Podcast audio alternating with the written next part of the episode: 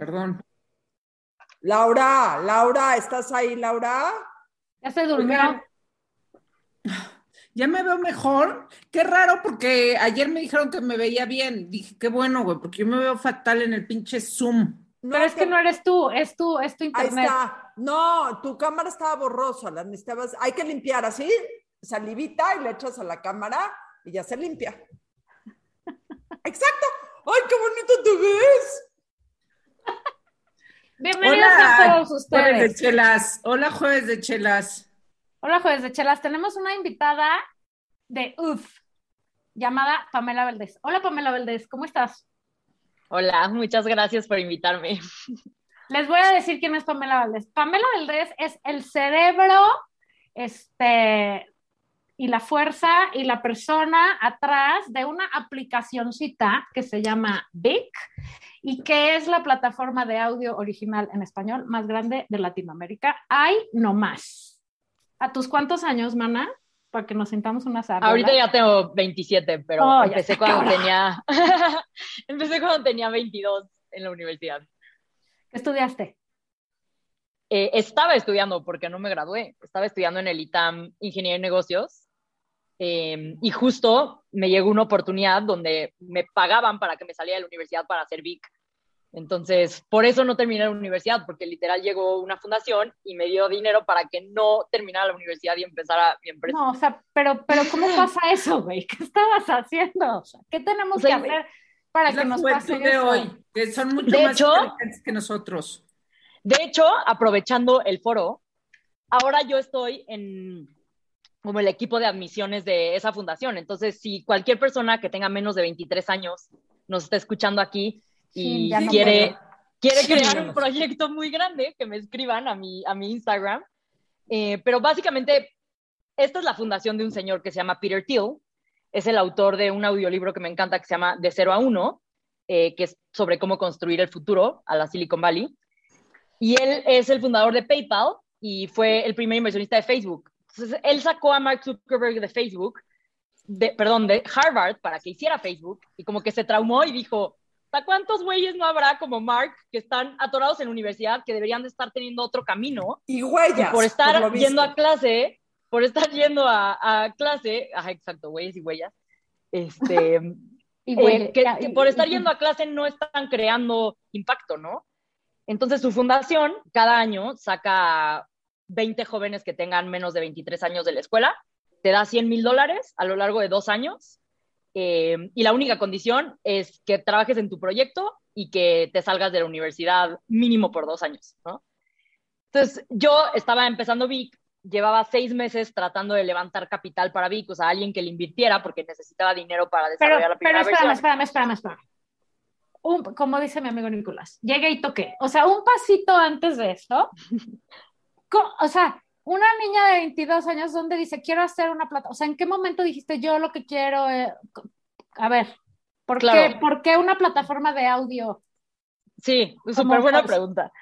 Pues fíjate que, o sea, yo siempre supe que quería hacer algo muy grande. No sabía qué, pero sabía que quería hacer algo grande. Eh, cuando era muy chiquita, ese algo grande para mí era ser astronauta. Yo quería ser astronauta cuando era chiquita y ese era mi sueño. Y este, después vi que si era astronauta tenía que estar mucho tiempo en el espacio y no iba a poder tener hijos y no iba a poder convivir con ellos, entonces aborté ese sueño. Eh, y luego dije, ok, ¿qué es tan difícil como ser astronauta? Y por alguna razón dije, ser emprendedora eh, y crear algo. Lo cual es cierto. Es mucho más difícil que ser astronauta, mucho más difícil. Porque Y tampoco, y tampoco ves a tus hijos, ¿eh? Nada más te aviso. Sí, No sí, vas sí, a la luna. Yo todavía no tengo hijos, pero. no vas a la luna. este, no, mi meta entonces- realmente sí es ir a la luna, o sea, sigue siendo una meta como muy personal eh, con, con mi papá, de hecho. Pero bueno, entonces, es- o sea, como que yo sabía que quería hacer algo grande, primero quería ser astronauta, luego dije, no, quiero ser emprendedora, quiero hacer un negocio. Y a mí me gustaba mucho que mi papá siempre estaba presente en todas las actividades de la escuela, ¿no? O sea, era como el papá que iba al festival y siempre traía su cámara y me grababa y jugaba conmigo y yo decía, qué padre que mi papá puede venir porque él es su propio jefe, ¿no? Lo cual es la mentira más grande del mundo, ¿eh? Cuando eres emprendedor, todos son tu jefe, o sea, es mentira que tú eres tu propio jefe, pero, pero en esa época yo creí que, que estaba muy cool. Entonces, desde muy chiquita yo empecé a ahorrar, o sea, primero tenía una alcancía de ahorros para ir a la luna cuando quise astronauta, y después como que seguía ahorrando y decía, algún día voy a poner un negocio, ¿no? Si no voy a la luna eh, como por astronauta, iré cuando se puedan comprar viajes a la luna. Eh, entonces iba ahorrando para poner un negocio y como que siempre supe que quería hacer un negocio, pero no sabía de qué, ¿no? Obviamente, súper nerd, me meto al ITAM y yo era la definición de nerd. O sea, no había una persona más obsesiva por sacar 10 que yo. O sea, neta, era la típica del salón incómoda que se sentaba hasta adelante y preguntaba tanto que todos era como, güey, ya cállate. Eh, era yo. Y una de las clases que, que, llevaba, que de hecho una clase de contabilidad, o sea, la materia que menos me gustaba, pero el profesor nos dijo, de tarea, traigan una idea de negocios, ¿no? Y pues yo obviamente ya, o sea, llevaba toda mi vida pensando como qué negocio quería hacer. Y entonces me puse a analizar como todas las ideas que, que había anotado y, que ya traía en mente. Y dije, está cañón que Netflix revolucionó las películas y Spotify la música y no hay nada que lo haya hecho con los libros, ¿no? Entonces yo dije, tiene que haber, o sea, por lógica, tiene que existir algo como Netflix, pero de libros. Y dije, y si es, y chance, eso va a hacer que las más personas lean, porque era un problema que yo tenía. O sea, a mí me encantaba leer y mis amigos no leían y pues no tenía nadie con quien comentar los libros. Yo dije, esa es la solución. Si volvemos a leer tan cool como Netflix, eh, las personas van a leer. Necesitamos hacer un Netflix de libros. Llevé esa idea y el profesor le encanta. Me dice, métete un, a este concurso. Me meto al concurso, que si ganabas te ibas a MIT un verano. Pierdo el concurso y de hecho me metí con mis cuatro mejores amigos. Y cuando pierdo el concurso, todos mis amigos se desmotivan, se salen del equipo, me dicen, no, ya no, ya no lo vamos a hacer. Y esos amigos ahorita están contra la pared así, junto a los de Blockbuster que, sí. que, no quisieron entrarle a Netflix. Pues sí, un par me han pedido que si pueden invertir y le digo, güey, tú podrías ser dueño de esto, cabrón, ¿sabes? Pero bueno, este, y bueno, básicamente eh, se salen mis amigos, Hubo uno que se quedó un poco más de tiempo, eh, pero al final todos como que abortaron la misión. Y pues yo la verdad, uh, primero estaba bien ardida de que había perdido el concurso, o sea, yo era como, no, nadie me va a decir que es mala idea mi idea, ¿no? Entonces estaba bien ardida y por eso lo quería hacer. Y la razón por la que perdí el concurso era que me decían, no hay forma de que consigas las licencias para distribuir los libros, o sea, las editoriales son unos monstruos, o sea, de aquí a que te pelen, o sea, va a estar cañón, ¿no? Y es real, o sea, las editoriales sí son muy grandes y es una industria muy burocrática, ¿no? Eh, entonces yo dije, ¿cómo le doy la vuelta? Dije, si creo una comunidad gigante de lectores, las editoriales van a venir a darme los derechos, o sea, ellas van a buscarme porque yo tengo a todos los lectores en mi plataforma, ¿no? Eso hizo sentido en mi cabeza.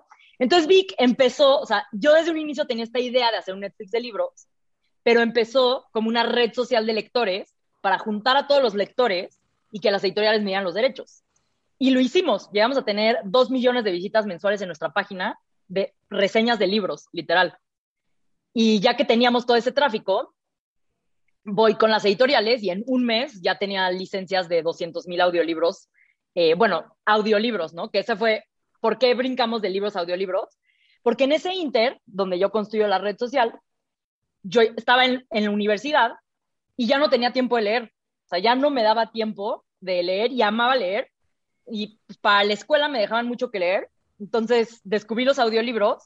Y el día que yo me di cuenta que en la bici, rumbo a la clase, podía ir haciendo la tarea, literalmente, dije, wow, este es el futuro. O sea, escuchar es el nuevo leer. No hay forma de que yo vuelva a tomar un libro y sentarme. O sea, sí lo voy a hacer, pero la cantidad de cosas que puedo consumir por el audio es impresionante, ¿no? Y entonces ahí se me prendió el foco y dije, es que no tengo que hacer un Netflix de libros, tengo que hacer un Netflix de audiolibros, porque el problema real de que la gente no lee no se va a solucionar dándoles un Netflix de ebooks, se va a solucionar dándoles la habilidad de leer cuando, no, cuando tienen las manos ocupadas, pero la mente libre, mientras pasean al perro, mientras andan en la bici, mientras están en la caminadora. Y entonces ahí fue cuando ya empecé a concebir la idea de un Netflix de audiolibros, ya tenía la comunidad, busqué a las editoriales, me dieron las licencias.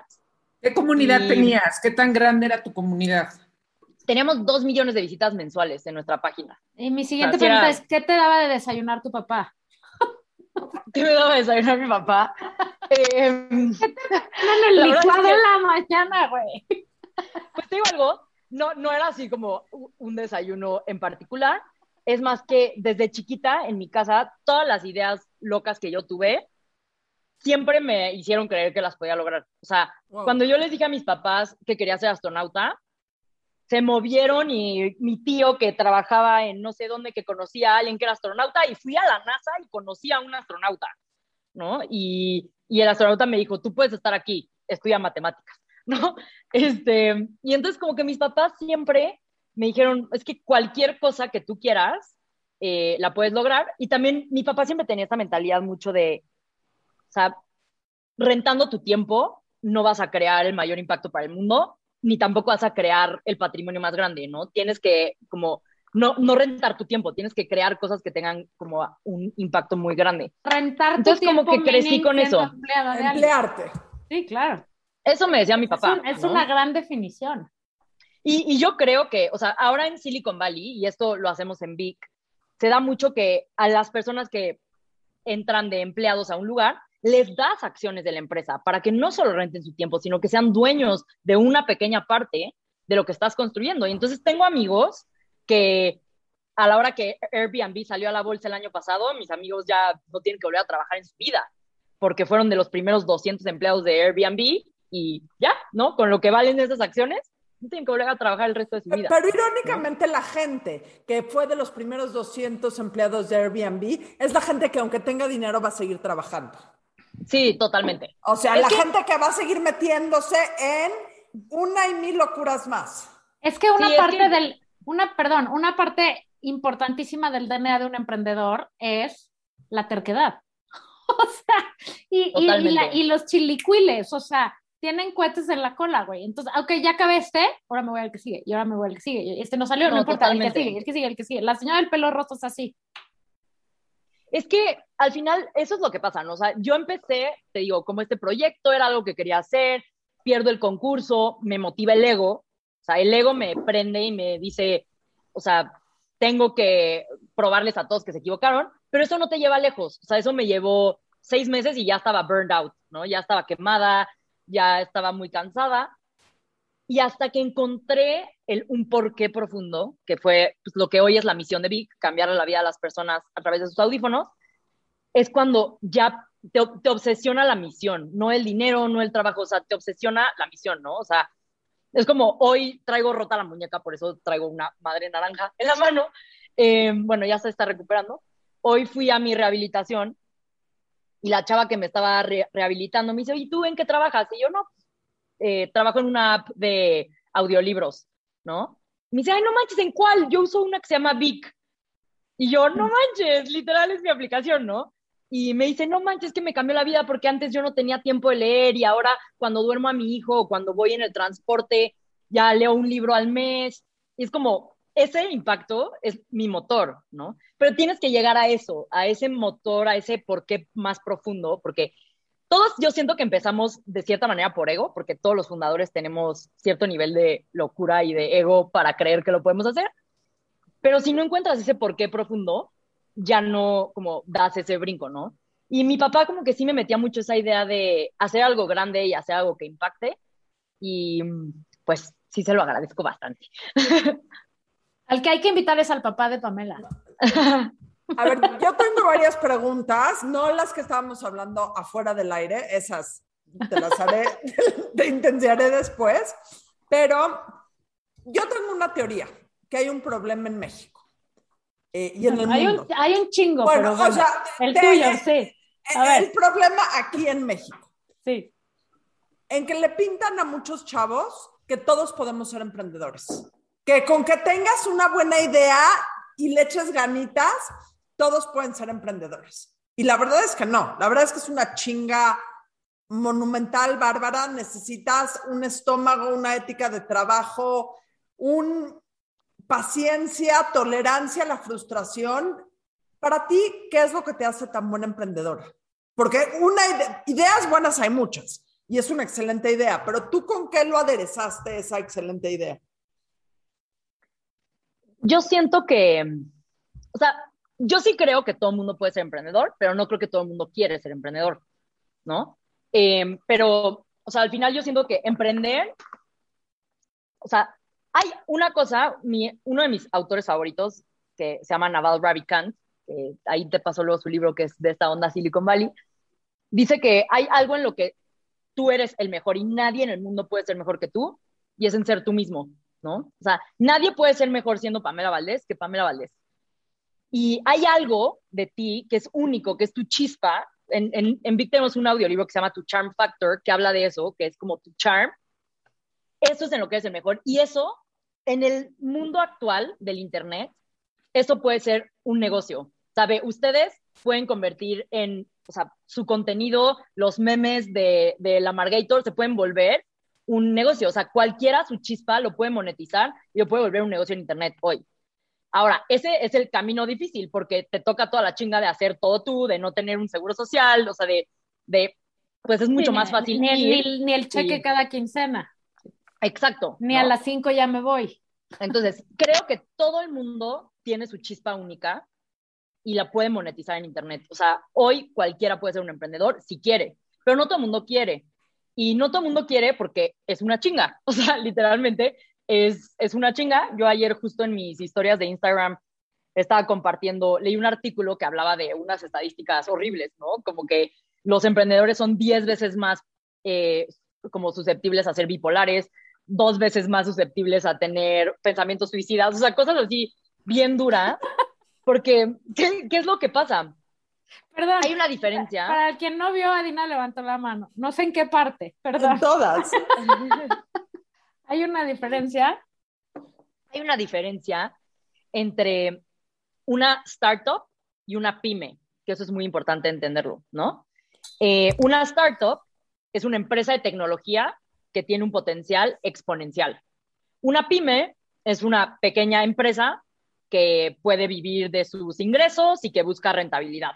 Cosas muy diferentes. O sea, Big no busca rentabilidad, Big busca explotar y llegar a millones de personas lo antes posible, ¿no? este modo de operar de una startup, o sea, creo que el modelo de pyme puede ser un poco más, eh, tiene igual sus complejidades, igual no tienes tu cheque de quincena, o sea, es bien complejo, con ese no tengo tanta experiencia. Con el modelo más exponencial de startup, la exigencia de la industria tech de Silicon Valley, que es de donde yo vengo, es de que tienes que crecer tus ingresos o tus usuarios entre un 10 y un 20% mensual. ¿Eso qué significa? que te tienes que duplicar en tamaño como empresa cada cuatro a siete meses. O sea, imagínate eso con tu inteligencia emocional y con tu salud mental. Entonces, todo este choro para decir que yo creo que lo que me ha hecho una buena emprendedora es que he- me he obsesionado en trabajar en mí misma para poder sobrellevar ese crecimiento exponencial poder como estar alcanzando ese nivel de salud mental y de inteligencia emocional que necesito en cada etapa. Porque siempre me dicen como, ¿es más difícil ahorita o era más difícil antes cuando empezaste? Y yo ahorita siento que el nivel de dificultad de Vic siempre ha sido el mismo. ¿Por qué? Porque, o sea, si tú pintas una gráfica de el reto es exponencial, ¿no? O sea, el crecimiento es 20% mensual, entonces el reto es así de exponencial, pero mi inteligencia emocional ha crecido al mismo paso. Pero entonces, si yo tuviera inteligencia emocional hoy con los retos que tenía al inicio, se hubiera sentido fácil, pero no la tenía. Y la inteligencia emocional que tengo hoy no es suficiente para el reto de hoy, pero la que voy a tener en un año a lo mejor sí va a ser suficiente para el reto de hoy, ¿no? Entonces, esa obsesión con trabajar en mí misma y destruir mis pensamientos limitantes, quitarme el síndrome del impostor, aguantar y, ¿Cómo y se hace creer eso? cuando ¿Cómo todo el mundo me dice que no. ¿Quién es tu terapista? Exacto. ¿Dónde oímos lo del síndrome Se las del voy a pasar.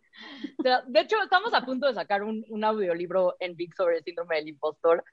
Eh, pero yo sí tengo, tengo un método, o sea, realmente yo tengo una rutina y un método para, para esto, ¿no? Y es mi rutina de la mañana, ¿no? Que pues, consiste como en varias cosas, pero una de las cosas que hago en la mañana, yo lo llamo clearings, y es leer mis pensamientos limitantes y convertirlos en una pregunta, ¿no? Entonces, haz de cuenta, un miedo que yo tenía mucho, como me costó mucho trabajo levantar la primera ronda de capital de Vic, un miedo que yo tenía era que Vic se quedara sin dinero. Entonces era un miedo que me detenía, porque apuestas arriesgadas que nos podían aportar valor, no me atrevía porque tenía miedo a perder ese dinero.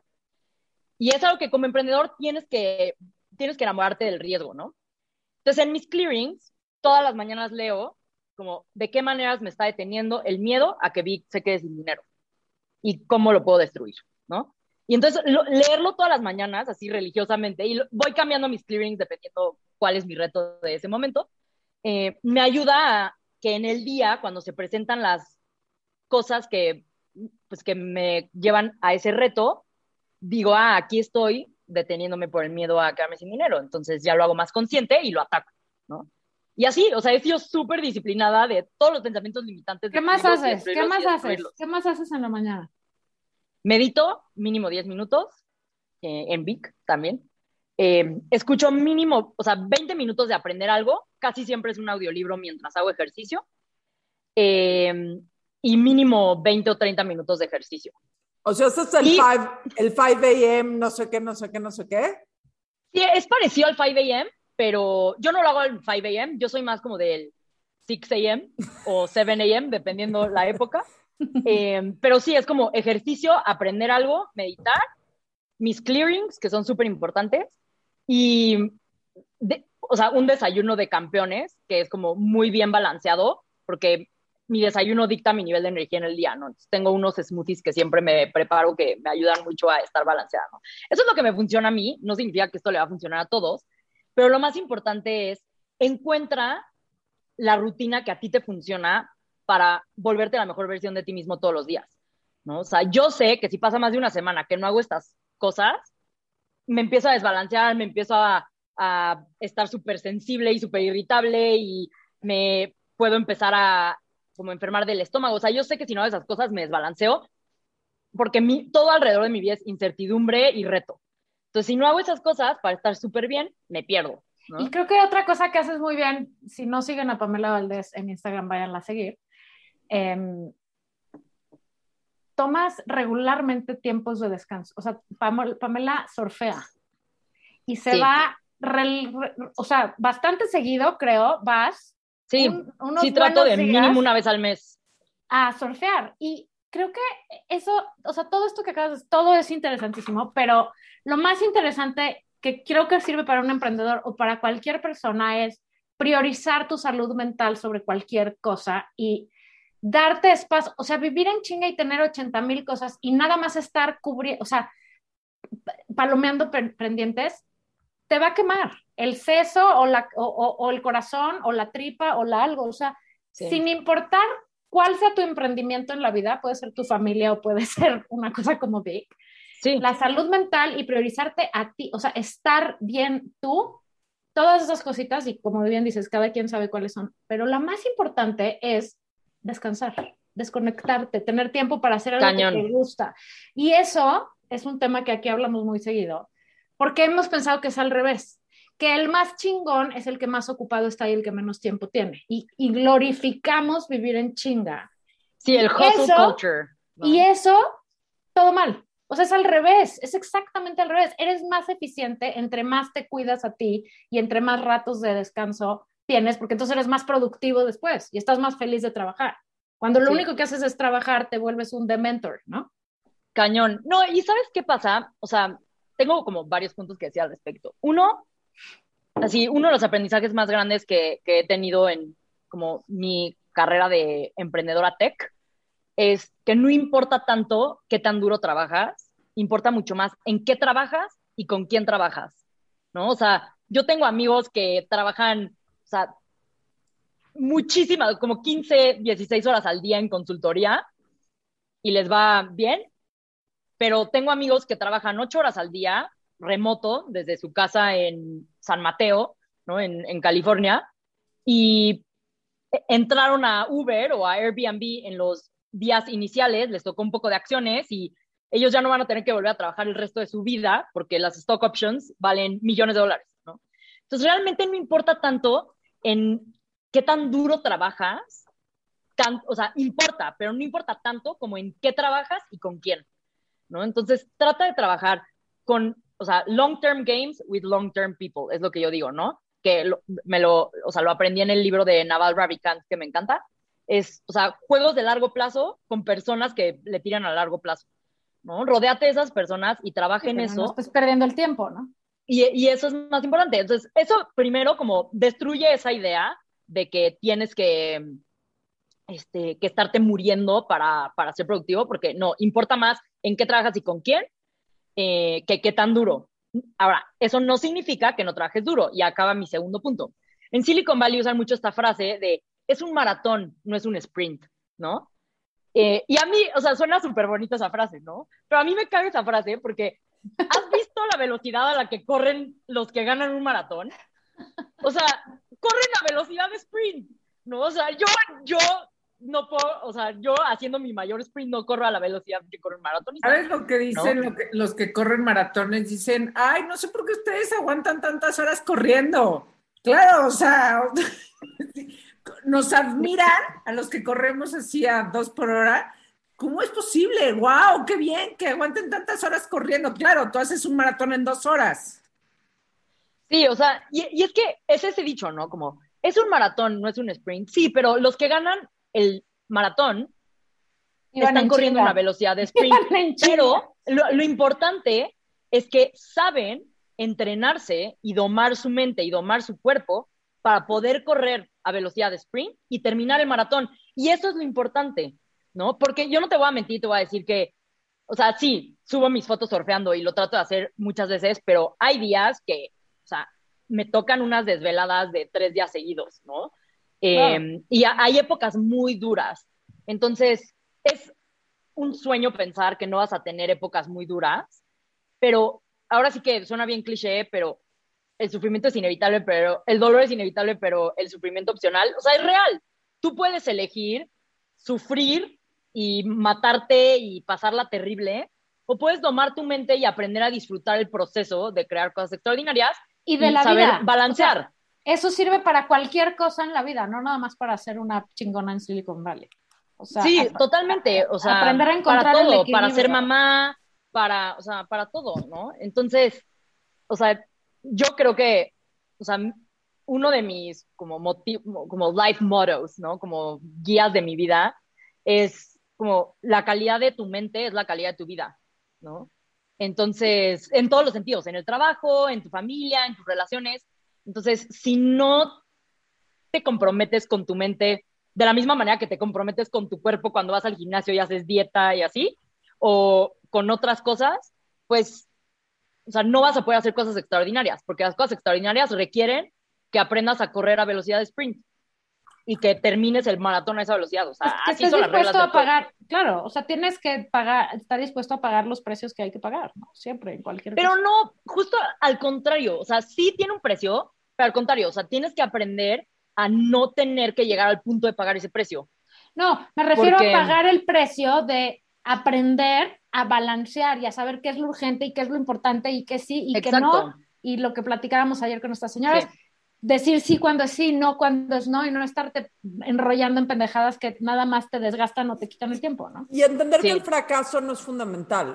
O sea, que no, el, el fracaso no es determinante. No, pero es tener, un fundamental. Totalmente. revés, tener un revés no es determinante, que de cierta manera esa es la primera lección que nos das. Eh, tuve un revés y en vez de tomarlo como ya es determinante, está pésima la idea, necesitas aprender a darte la vuelta, a, a darle la vuelta. Y estoy segura que como lo de MIT, has de haber tenido uno y mil momentos en donde dices, no. a, a la chingada esto me fue fatal, fue un error garrafal. eh, y ahí No, o sea, imagínate dando. que, imagínate que cuando yo ya, o sea, ya empezó la idea, eh, me, me voy de intercambio a Estados Unidos, empiezo a, a trabajar en la idea, tal, tal, tal. Seis meses en Estados Unidos ya me tenía que regresar a México, convenzo a la universidad de que me dejen extender mi intercambio, me quedo otros seis meses. Y acabando esos seis meses, seguía yo trabajando en Vic, digo, ya no puedo regresar a la universidad, o sea, no hay forma de que me dé tiempo de hacer Vic y la universidad mi papá me dice como, ponlo en pausa seis meses, ¿no? Ponlo en pausa seis meses. Lo pongo en pausa seis meses y me dicen, papá, pero tienes seis meses para encontrar capital o te regresas a la universidad, ¿no? Y te regresas a la casa. Eso, eso era una de mis preguntas. Porque aquí hay muchas mamás y muchos papás oyéndonos. Bueno, como cuatro, pero está, o sea, son papás y mamás seguro. ¿Qué haces? O sea, el mundo ha cambiado. Sin duda. Y los nuevos, o sea, el futuro son chavos como tú, muchos, y muchos otros trabajarán en, oficinas, ¿no? O en oficinas como de gente como tú que tiene proyectos como tú. Pero lo que quiero decir es, yo como mamá, uno de mis hijos me dice, me voy a salir de la universidad porque voy a hacer una plataforma y una app. Y, y no sé si mi primera reacción sería, o sea, qué importante darle el espacio a los hijos cuando ves que traen una cosa así. Mi pregunta era, ¿qué hizo tu papá cuando le dijiste, me están dando esta lana, me voy a salir de la universidad? Es que fue incluso antes, y eso es lo que admiro un buen. Y de hecho, hemos hablado mucho de mi papá, pero también muchísimo fue mi mamá, ¿no? O sea, mi mamá ha sido súper como apoyadora en ese, en ese sentido, ¿no? Como, o sea, lo que, donde pones el ojo, pones la bala y, y, lo puedes alcanzar. Y entonces, en ese inter de que yo estaba como echándole ganas, echándole ganas, ya llevaba un año en el intercambio, o sea, el ITAM me decía, güey, ya no puedes estar más tiempo de intercambio, te regresas ya, ¿no? Y mi papá me dice como, yo, yo, llego con mi papá llorando, porque yo neta veía una dicotomía, o sea, yo veía dos caminos y estaba frustrada porque yo tenía 95 de promedio en el ITAM, estaba becada, me había costado sangre, sudor y lágrimas toda mi prepa ser el mejor promedio para ganarme mi beca en el ITAM. Y entonces yo veía como, o sea, me salgo de la universidad y pierdo mi beca, mi promedio de 95 en el ITAM, que es dificilísimo de mantener, o hago VIC, ¿no? Y yo veía esos dos caminos y era como blanco o negro, blanco o negro, ¿no? O sea, ¿qué hago? Y entonces un día le hablo a mi papá, yo llorando así de, ay, es que no sé qué hacer, o sea, este es mi sueño, sé que lo puedo conseguir, pero pues, tengo la universidad, o sea, animo que renuncie a esto, llevo trabajando, o sea, ¿cuántos exámenes de eco en sábado a las 7 de la mañana no hice en, en el ITAM? O sea, no manches, como, no lo puedo dejar. Y me dice mi papá como, no, o sea, mi papá me enseñó el concepto de soccer's choice, ¿no? No es un soccer's choice. Me dijo, no es uno o el otro, prueba seis meses Dijo, prueba seis meses, salte seis meses de la universidad, inténtalo, ponte unas metas claras de qué tiene que suceder, pero ponte un límite, o sea, tu límite son seis meses. Y si no lo logras, regresas a la universidad. Y entonces yo me salí de la universidad, puse, o sea, le, dije al ITAM que me pusieran en pausa seis meses. Y en esos seis meses fui a buscar capital. 100 inversionistas me dijeron que no, 100, así, los iba anotando en una libreta porque mi papá y mi mamá siempre me habían enseñado que pues, hay un número de nos antes del sí, los iba anotando y literalmente llegué al número 100, 100 inversionistas me dicen que no, ya me quedaba un mes de dinero, o sea, que ya me, un mes como de tiempo y ya me tenía que regresar. Y long story short, en la misma semana me habla esta fundación y me dicen, te damos 100 mil dólares para que no regreses a la universidad. Ah. Y Tres días después me habla Y Combinator, la aceleradora a donde entré, y entro ahí, ¿no? O sea, las dos en una semana después de 100 nos. Pero si yo hubiera parado en el no 76, 77, 99, o sea, ¿quién, quién sabe qué hubiera pasado, no? Entonces, ya como que yo lo intenté y en esos seis meses, pues sí era como, tenía ese tiempo límite, ¿no? Me dio el espacio, pero sí me dio el tiempo límite de, o sea, mi hijita, si yo te mantengo, ¿no? Porque pues en esa época mi papá me pagaba mi comida, pues tienes seis meses y te regresas, ¿no? Y ya está. Entonces yo dije, pues tengo seis meses y en seis meses lo saco a como de lugar. Entonces yo creo que lo importante es dar el espacio, pero tener claro como cuál es el límite, ¿no?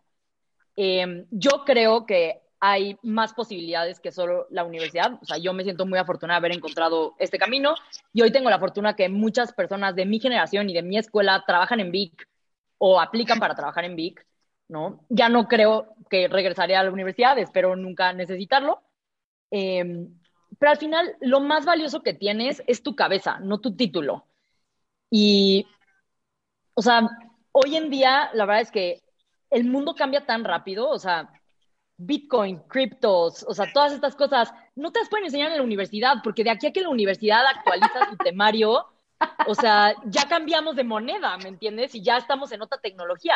Y eso yo lo veo porque yo que contrato muchos programadores, es imposible que lo, sepan lo que tienen que programar de la universidad, porque los lenguajes que están programando es, están cambiando Cambian todo el tiempo. Todo el tiempo sí. Entonces, o sea, la universidad es una falacia de certidumbre. La única certidumbre es que te vuelvas una máquina de aprender.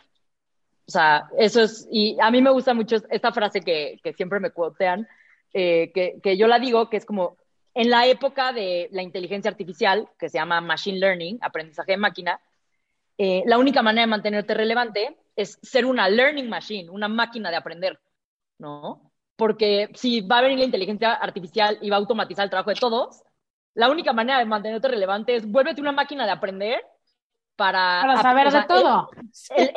y para que el skill que vale la pena en ese momento lo puedas aprender y, y, puedas dar servicios de eso, ¿no? Así es. Eh, porque pues sí, de verdad, la inteligencia artificial viene y viene pues, con todo. Pues wow, pienso que tu papá y tu mamá tendrían que hacer un curso para grabar en Vic de cómo cómo este, formar ¿Cómo futuros emprendedores. Exacto. Felicidades, maná. Para los que no conozcan Vic, descarguen su app. Voy a hacer un pequeño anuncio, ¿puedo? Sí. Yo tengo el enorme honor de tener dos audiolibros en Vic.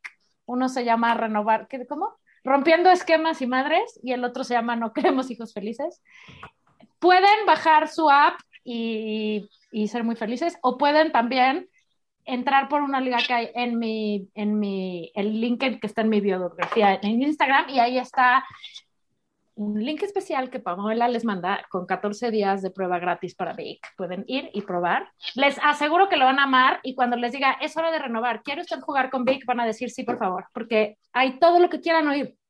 En el coche, en la bici, caminando, en el camino, este, al, al, en, el, en el autobús, en donde usted quiera, está increíble. Te ultra felicitamos, Mana. ¿Dónde te seguimos y cuáles son las redes de Vic? Muchas gracias.